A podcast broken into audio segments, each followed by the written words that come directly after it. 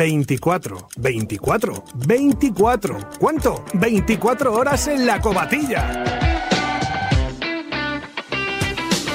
Compite por relevos en equipos de cuatro personas en la Sierra de Bejar, en la meca de los corredores de montaña en la península ibérica. Participa con tus amigos, tus amigas, los días 3 y 4 de julio en una carrera pionera en España. Más información e inscripciones en www.ultrailacobatilla.es. Ah, y recuerda, todas las comodidades para familiares y amigos gracias al Centro de Turismo Activo de la Sierra de Bejar, La Cobatilla. Joca One la marca que nació en las montañas y que gracias a su máxima amortiguación y estabilidad satisface las necesidades de todo tipo de corredor. Triatletas, ultrarunners, corredores de montaña y velocistas confían en su gran ligereza y máxima amortiguación. One One, queremos que corras más rápido, más seguro, más lejos y por más tiempo. Queremos que seas valiente y que no tengas miedo a volar. Time to Fly, disponibles en tu tienda running de confianza. Sois alpinistas experimentados, si no, no estaríais aquí. Pero el Everest es el lugar más peligroso de la Tierra. ¿Te gusta la montaña? ¿Te gusta correr? Un día aparece un chaval y te quita el récord, así de fácil. Pero una medalla de oro es tuya. ¿Eres un fan de la aventura? Entonces eres un ingrávido. Disfruta de tu programa de montaña, aventura y trail running en Radio Marca. Escúchalo cuando y como quieras en el podcast o en la aplicación móvil de la radio del deporte. Todos los fines de semana, un nuevo capítulo de Ingrávidos. Siente la aventura. Entonces, pues si puedes hacer una cosa corriendo y no andando, ¿por qué ir andando, no?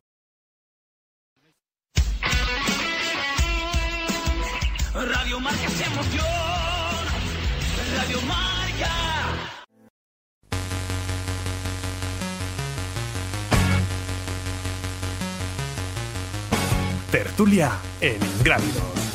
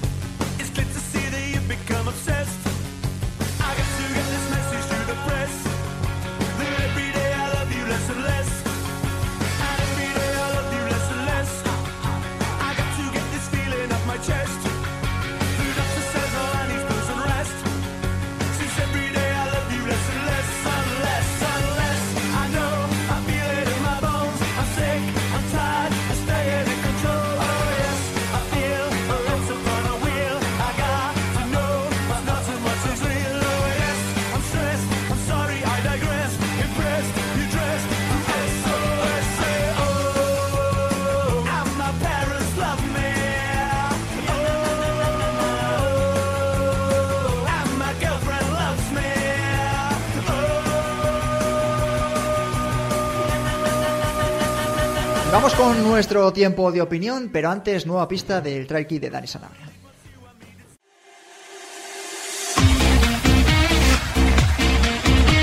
Cuarta y última pista, el pueblo que buscamos alberga la salida de dos pruebas de ultra trail de gran prestigio en Europa. Y ahora sí, tiempo de opinión. Saludo a Abel Regnol, ¿qué tal? Muy buenas. Hola, buenas tardes. También Dani Sanabria. Dani, ¿qué tal? Hola, hola, buenas tardes. Y aquí a mi izquierda sigue Juan Carlos Granado. Eh, Bueno, eh, semana grande porque semana de competición, aunque sea al otro lado del charco, es una de las carreras más importantes del mundo como es la Western Stage.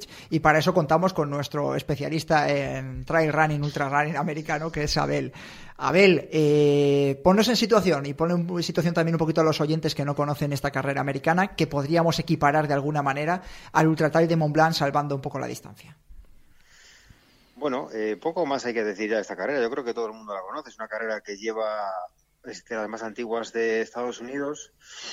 Eh, la historia es muy, muy peculiar, aunque la hemos repetido unas cuantas veces, nunca está de más recordarla. ¿no? La historia era una carrera que discurría a caballo allá por el año, por los 70 y por el año de 73 o 74, pues el famoso Gordy Ansley, pues su caballo se lesiona y él decide que, que puede competir contra esos mismos caballos, pero corriendo a pie. Eh, todos se burlaron de él, pero él consiguió bajar de las 24 horas por aquel entonces. Eh, ahí digamos que comenzó la leyenda de esa carrera. Estuvo un par de años sin competir nadie más contra esos caballos, pero por allá por un- unos tres o cuatro años después, pues volvió otro, otra persona y en el año 77, pues creo que se llamaba Ken, Ken Sirk o algo así. Sirk. Exacto. Eh, pues volvió a correr y a competir y ahí sí que en el 78 ya había como 13 o 14 atletas que compitieron sin, sin ir contra, el- contra los jinetes, sino como carrera.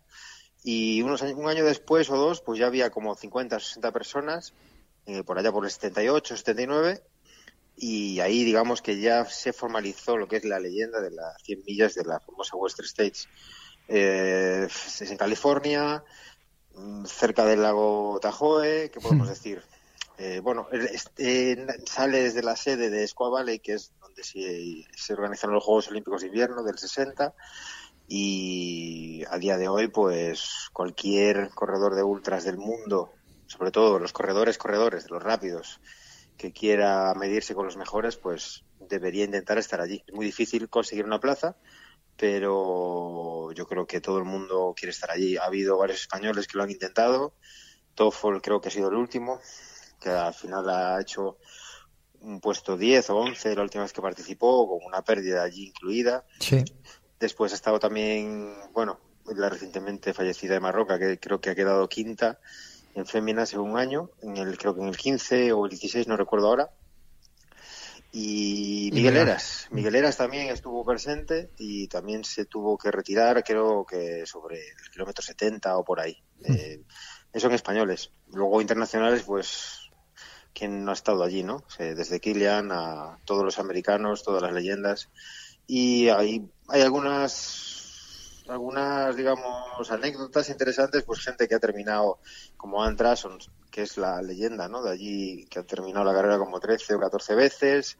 Está Scott Jurek, que está, que ha terminado también unas cuantas, seis, ganando, venciendo, me refiero. Y podemos estar hablando de esta carrera un montón de tiempo más, pero más recientemente, pues nos venimos con Jim Wamsley, con su objetivo de las bajar de las 14 horas, etcétera, etcétera, y ahora pues está todo el mundo como que parece ser que ya es, factible, ¿no? Que más de un corredor puede hacer ese tiempo. Yo no lo sé, aunque con el, con el ritmo que vamos últimamente, parece que parece ser que sí, que sea que sea factible. Yo no apuesto por Jim este año, pero bueno, eh, eso es otro tema, luego lo hablamos. Vale.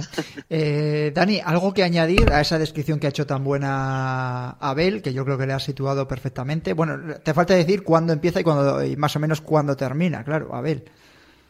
Eh, ahora me pillas, pero yo creo que es mañana. Sábado. Eh, es que el sábado, perdón, sí, el sábado.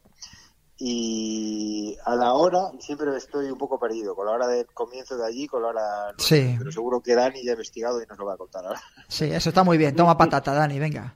Sí, no, no, tampoco he hecho los deberes, así que Abel, no me pases la patata porque tampoco he hecho los deberes, no tengo ni idea de la hora exacta a la que empieza, pero bueno, te doy un par de datos porque nosotros, eh, claro, como europeos, no somos más de mirar al UTMB, pensamos que el origen de nuestro deporte está un poco en el UTMB, pero decir que la Western es una carrera que, por ejemplo, a principios de los 80 mm, ya empezó a inaugurar, eh, bueno, inaugurar, empezó a utilizar el sistema de los sorteos ante la avalancha de peticiones eh, que había.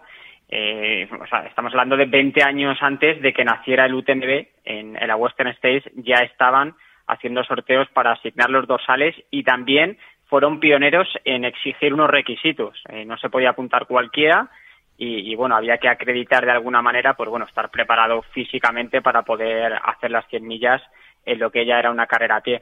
Así que bueno, esos, esos dos pequeños datos que son interesantes y luego también eh, simplemente pod- podemos luego aquí ya debatir un poquito el tipo de carrera que es, eh, fijaros, eh, siguiendo la comparación con el UTMB, el desnivel positivo de la Western es de 5.000 metros y el de la UTMB es de, es de 10.000.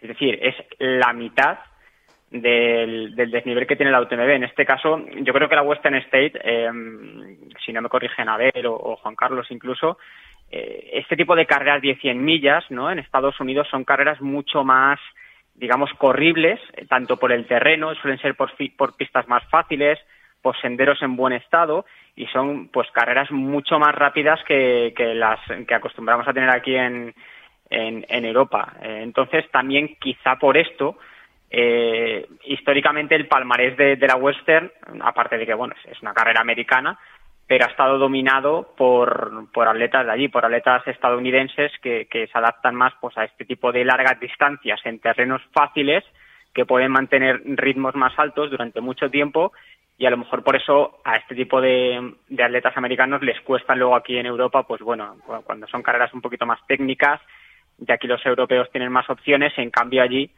son ellos, son los americanos los que los que siempre van a estar entre los favoritos, ¿no? Estaba eh, los que. Uy, me escucho. No sé si me escucha. ¿Se me escucha bien? ¿Me estáis escuchando, Sí. chicos? Vale, si es que no, Sí, sé, sí. no sé si no tenía retorno o es que me escu- ahora me escucho mucho mejor. Estaba, los que nos estáis viendo a través de YouTube, estábamos Juan Carlos y yo eh, buscando la hora de, de salida y creo que si no nos equivocamos, eh, que sería el sábado a las 2 de, de la tarde, ¿no? Hora pero- española. pero hay que restar la diferencia que en California no sé cuántas son, si son ocho. 8, 8, 8, 8, sí. Pero eh, a las 2 de la tarde, hora española.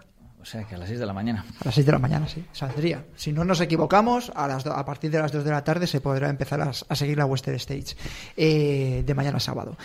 Mm, ¿Por qué hablaba? Oye, por- eh, ¿por qué hablabas de. oye, antes de nada, de preguntar por favorito Abel. Eh, qué bien se lo montan estos americanos que siempre, alrededor de, estas carreras, siempre tienen una historia chula, eh, la que ha contado Abel, el tema de los caballos. Estaba recordando la Barclay también, del tema de los presos y demás, que siempre lo rodean todo muy bien de este tipo de pruebas, Juan Carlos. A mí me da un poquito de envidia siempre, ¿no? Decir, Joder, fíjate que la semana pasada estuvimos hablando de la carrera como la travesera, que podía tener una historia de aquel pastor que recorrió todos los picos de Europa, algo así, ¿no? Algo chulo que... Bueno, ya se preocupan ellos de moverlo bien en- Sí. a nivel marketingiano porque son los campeones, para eso no... Los mejores. No hay, no hay- vamos, no hay segundo ni tercer puesto, están ellos y luego el resto. Y bueno, pues son historias que al final pues sí que tienen una cierta síntoma de, o sea, síndrome de aventura y bueno, pues Te engancha. claro, la gente lo cuenta como algo que pasó en su momento y te van metiendo en su historia y al final tú te lo vas creyendo. Algunas carreras de aquí, que por aquí pasa un poco igual, igual Ocegama también tiene ese pequeño pozo de, de la historia aquella que también, de, de la, de la romería, que al final la Peñagolosa también es de ese estilo. Bueno, pues al final igual que tengan una base histórica y algo que contar también llama un poco la atención a la Yo creo que sí. A mí me gusta mucho, de hecho. Yo me imagino que a muchos de los oyentes también que les gusta que haya una, una intrahistoria detrás de cada carrera. Eh, a ver, ¿por qué decías que no le das favorito a Jim Wasley? Que me ha sorprendido muchísimo. que Casi doy un brinco aquí en el, en el asiento. Uy, escucho muy mal a No oye. ¿No? ¿Te escuchamos muy mal, Abel? ¿Ahora? ¿Ahora? Ahora sí, te escuchamos perfectamente Sí. ahora. A ver. No, yo me baso en lo que ha comentado Jim últimamente, que ha estado un poco. Primero ha puesto, en- ha cerrado todo, ha puesto en privado todas las actividades de Strava de los últimos dos meses. Nunca ha hecho eso. Y lo ha hecho porque ha tenido problemas con la cintilla y con la rodilla. Y entonces él dice que llega bien, que lleva dos semanas entrenando sin molestias, pero yo es que lo quito de la porra porque nadie puede correr unas 100 millas con molestias. Entonces, creo que va a correr, va a correr muy bien, pero si tiene molestias, no creo que entre, no creo que termine directamente. Entonces, lo, lo quito directamente del- de los favoritos, porque no creo que nadie pueda competir al nivel que ellos compiten con una molestia en la cintilla o en la rodilla o lo que sea. Dice que está fuera de, que ya no le duele, pero no lo sé. Es una intuición nada más. Vale, porque es que hay que quitar prácticamente así el Y, favorito. y al hilo de lo que dices, no, no se habrá recuperado de repente milagrosamente, porque es verdad que lo que dices que no, no ha publicado mucho en sus redes y últimamente en el Instagram es verdad que se nota mucha actividad de, de su perfil. Claro, es que yo no creo que lo haya hecho como una estrategia, ni mucho menos. No lo veo un tío que haga eso normalmente. Y eh, él mismo, o sea, él mismo con su doctor ha explicado lo que le pasaba. Eh, el problema que tenía, la molestia, que no podía correr bien ni rápido, y por eso ha bajado el volumen, el, el ritmo de, de entrenos, etcétera, etcétera. Yo, si me si como él dice, dos, lleva dos semanas entrenando y está bien, pero claro, es demasiado con pinzas para mí pillarlo esto, ¿no? Como para competir contra Jared Hazen o contra Hayden Hawks o todo todo la cantidad de corredores rapidísimos que hay ahí. Yo creo que, ojalá me equivoque, pero si tiene una molestia, ¿cómo va a aguantarles el ritmo a esta gente durante 14 o 15 horas? No, no lo veo. Bueno, porque está un escalón por encima de ellos. También. Mm, bueno, sí. Yo te lo digo, eh, cada- Bueno, yo ten en cuenta que yo no lo sigo tan de cerca. ¿eh? Yo hablo de, de- Me acuerdo de la entrevista que tuvimos con él y de seguir el reto de los 100 kilómetros. Y yo vi que estaba un escalón por encima de- del resto. Entonces me sigo basando en eso. También estoy recordando, según estás diciendo, lo veo demasiado con pinzas. Y yo me acuerdo eh, de cómo Diego aquí a mi derecha y yo, eh, cuando nos dice que después de correr los 100 kilómetros, va a volver a correr otros 100 kilómetros en 15 días. Que nos dijimos los dos, "Pff, nos parece como muy osado, ¿no? Pero a lo mejor es que Gini está preparado para él. Incluso a lo mejor los problemas que tiene ahora mismo están derivados de esas salvajadas, ¿no? De, de tanta ultradistancia metida. Claro, ahí ya es el debate de siempre, ¿no? ¿Cuántas ultras pueden, puedes correr al año estando al nivel que están ellos y compitiendo al nivel y a los ritmos que, que compiten ellos? Es un debate muy interesante, pero yo creo que al final pocos corredores hay que puedan decir que han ganado cinco veces, cuatro o cinco veces en una carrera como la Western States. Muy pocos. Entre ellos Scott Jurek. Pero no creo que se vaya a dar el caso con Jim. Ojalá me equivoque, pero no creo que este año que este año esté ahí ahí. Bueno, pues eh, da favorito entonces. Si no es para ti, Jim, para ti quién Eh, es Scott Jurek está o claro, Hayden. el segundo del año pasado, de- bueno, del año que se celebró, Jared, Jared. Ujú. Amigo de él, corredor, es rapidísimo, es muy joven, conoce la carrera. Y después, pues los de siempre, Hayden Hawks, que seguramente esté ahí delante, y Patrick Regan de Hoka también, que es buenísimo. Está más acostumbrado a correr con, con poco desnivel, pero mucho y muy rápido. Si es capaz de afrontar el desnivel, Patrick Regan va a estar ahí arriba. Y después, pues los que están siempre ahí entre los seis o siete primeros, para mí, eh, eh, está siempre Tyler Green, que es otro americano que es muy bueno, que corre para Nike allí. Stephen Kersh, que también es colega de estos todos, es del grupete, como digo yo. Los americanos, todos casi de la zona, como digo yo, entrenan juntos, son muy rápidos. Son todos, de lo- esos, son todos del oeste, ¿no? Sí, todo, todos, ahí está, exactamente. Y cualquiera de ellos puede estar arriba. Hayden, si está bien, va a ser muy difícil de batir. Pero no, no lo sé, no sé cómo está Hayden. Ujú. Tú- Y hay mujeres, Eso te iba a yo creo, que preguntar. va, a- yo creo que mujeres va a repetir Claire Gallagher. Y para mí la, la apuesta también es Beth Pascal, que creo que puede hacer una carrera increíble. Y la sorpresa que, podemos, que puede pasar con Ragna, Ragna de Bats. Primeras verdad. 100 millas que va a hacer, pero yo es que la he visto correr algunas veces, como en la CCC, en UTMB, y, he- y flipé. O sea, me parece. pff, si está bien, ya sé que son 65 kilómetros más que la CCC, pero es que si da la sorpresa es la leche, porque es su primera 100 millas. Pero Entonces. para ganar incluso a las americanas, a Claire Gallagher No, y compañía. Es que no lo sé, no sé, no lo sé. Eh, yo la he visto correr, es muy, muy fuerte, muy rápida.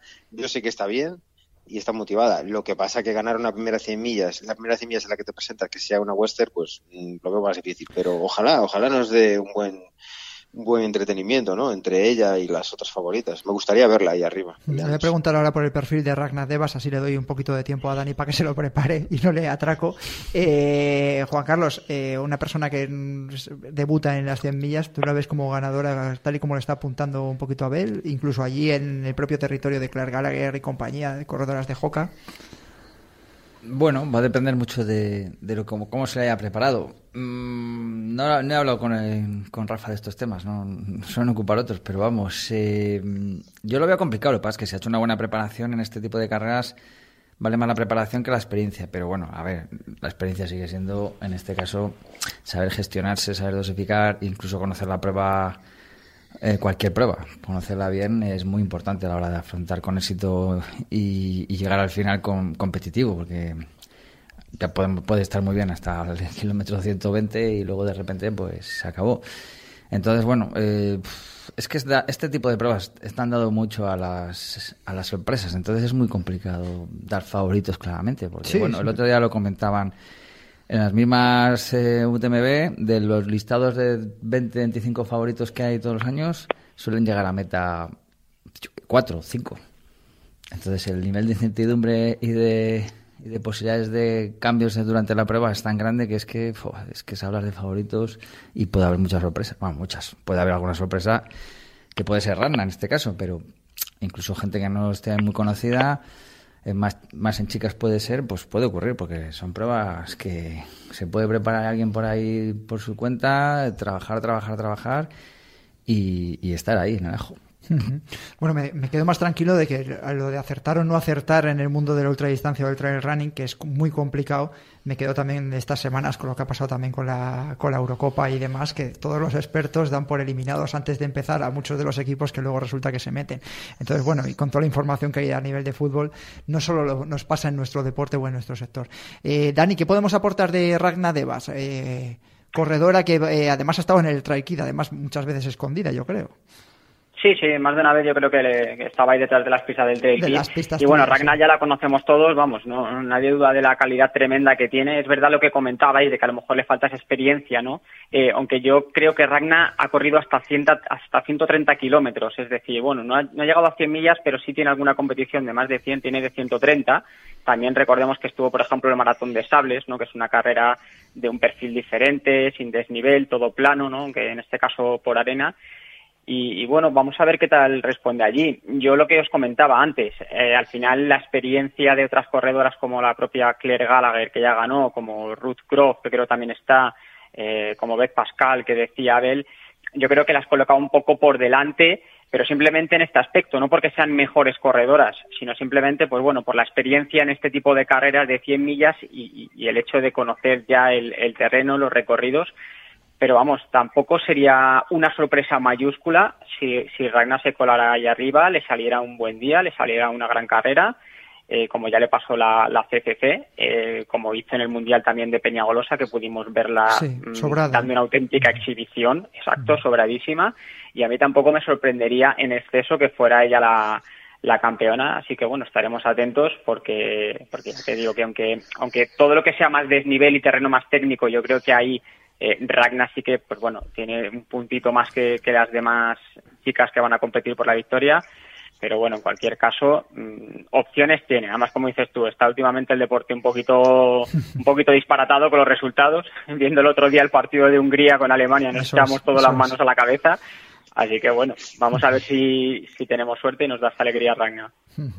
Y Eh, un inciso, Juanjo. Sí, Eh, yo creo que la he visto también en el listado de favoritas del Mundial de la de Valdeboy en el día 10 de julio. Yo eso no sé si es que va a ir o no, pero en el listado de la Skyrunning Federation está.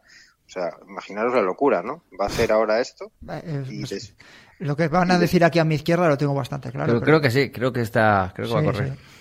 Sí, pero bueno, que esté inscrita no significa que a lo mejor el mañana sábado se lleve un, yo qué sé, una chaqueta de la leche y diga, no estoy preparada para correr un mundial. No, es que a mí lo que me choca es la- el contraste entre los dos tipos de carrera, ¿no? Eh, más rápida, mucho más larga y esta mucho más corta, pero la del mundial, pero mucho más técnica. Y la mucho- recuperación, la recuperación, las lesiones, es que, vamos, yo no sé, yo muchas veces pienso que son de otro planeta, pero ah, es que al final tiene que salir por, a- por algún lado todo este tipo de, de esfuerzos que se hagan, por mucho que seas, eh, estés dedicado en cuerpo y alma a este deporte, porque es que es así. Bueno, yo lo único que sé es que sí que es verdad que, que han ido a Western la pareja un poco pues, por invitados y ya aprovechan pues para seguir su, su Sí, tourné su por. El, por el mundo mundial. Y, y no sé exactamente si la ha preparado con, con intención de ganar o de estar ahí adelante, pero vamos, seguramente conociendo a Rana va a estar, va a estar lo más adelante posible. Pero bueno, sé que la filosofía de este viaje ha sido esa, la de un poco aprovechar la, la oportunidad de, de conocer toda la zona y para más adelante igual tomarse un poco más en serio, porque va Pere también, que va a correr, y volverán el mismo día que vengan directamente, en el caso de Pere, a la concentración que vamos a hacer. O sea que, Sí, que sí, estos son sí. así. Que está a tope. Eh, oye, ya aprovecho ya. eh, mediáticamente, ¿qué creéis? ¿Que puede tener más repercusión? Imagínate en el caso de Ragna, ¿ganar la Western Stage o ganar el Mundial de Skyrunning de, de Valdeboy? Venga, os la dejo votando. A ver, a ver, Western. Yo creo que Western. Dani, Yo creo que también, Western. Yo iba a decir un, palabroto, no. ¿Eh? No, que ni idea. digo. yo creo que la Western también, pero sobre todo de cara a lo mejor. que me es indisoluble, más o menos. Ya, ya, ya, pero bueno, sí. Que es, es- es, es- más internacional la western. ¿no? Te da publicidad aquí, te da publicidad en Estados Unidos, en el resto de países. El mundial de aquí que, que tengamos en Valdeboy, bueno, es una cosa más casera, aunque sea un mundial. Pero digamos que al final yo creo que la western, la proyección mediática que tiene a nivel internacional, es pues lo que hablamos antes, eh, se puede equiparar a la UTMB simplemente. Nos quedamos sin tiempo. Eh, Abel Regnol, Dani Sanabria, muchas gracias por haber estado en Ingrávidos, ¿vale? Venga, muchas gracias. mucho, seguiremos de cerca a ver la- las apuestas que han hecho nuestros contertulios en Ingrávidos. Juan Carlos Granado, gracias por estar un viernes más con, con todos nosotros. Muy ¿vale? bien, hasta la próxima. Y a todos vosotros ya sabéis que nos podéis escuchar todos los viernes aquí en Ingrávidos a partir de las siete y media de la tarde en el 101.5 de la FM, también en el podcast, en iTunes, en iVoox, en Spotify y también en YouTube. Buen fin de semana a todos.